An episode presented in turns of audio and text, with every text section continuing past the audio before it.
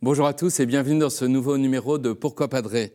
Nous avons aujourd'hui une question d'Edzer qui aimerait savoir s'il est important, nécessaire ou obligatoire de communier sous les deux espèces, le corps et le sang du Christ.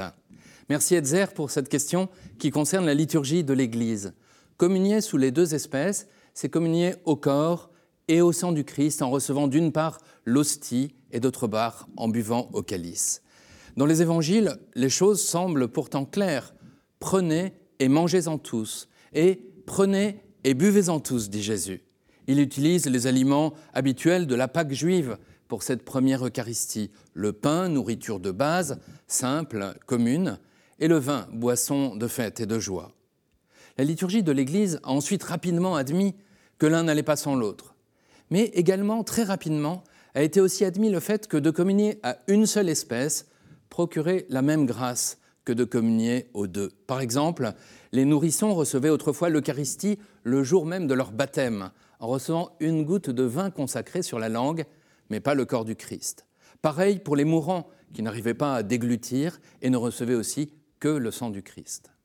À la fin du Moyen Âge, la communion au calice avait pratiquement disparu. Et plusieurs siècles plus tard, le Concile Vatican II autorisa à nouveau, sans l'imposer, cette communion sous les deux espèces. Et il y a plusieurs occasions que précise aujourd'hui l'Église concernant cette double communion. Elle est possible, par exemple, aux jeunes époux le jour de leur messe de mariage et à leurs témoins, leurs parents. Elle est possible aux parents du diacre, du prêtre ou de l'évêque le jour de son ordination. Elle est possible aux malades le jour où est célébrée l'onction des malades pendant la messe, etc.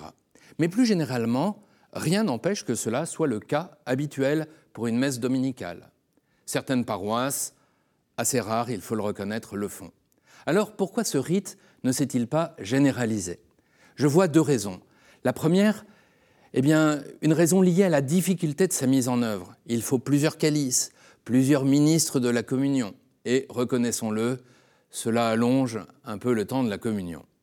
La deuxième raison, plus notable à mes yeux, est qu'il y a un risque accru d'incidents liés à la distribution de la communion sous l'espèce du vin des gouttes peuvent se répandre à terre ou le calice se renverser entièrement, ce qui serait grave évidemment.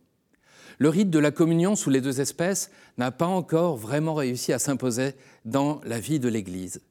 Peut-être faudrait-il choisir un jour dans l'année, le jeudi saint par exemple, où l'on préparait avec soin les ministres et ceux qui vont communier sous les deux espèces, à le faire avec soin. Cher Edzer, merci pour votre question.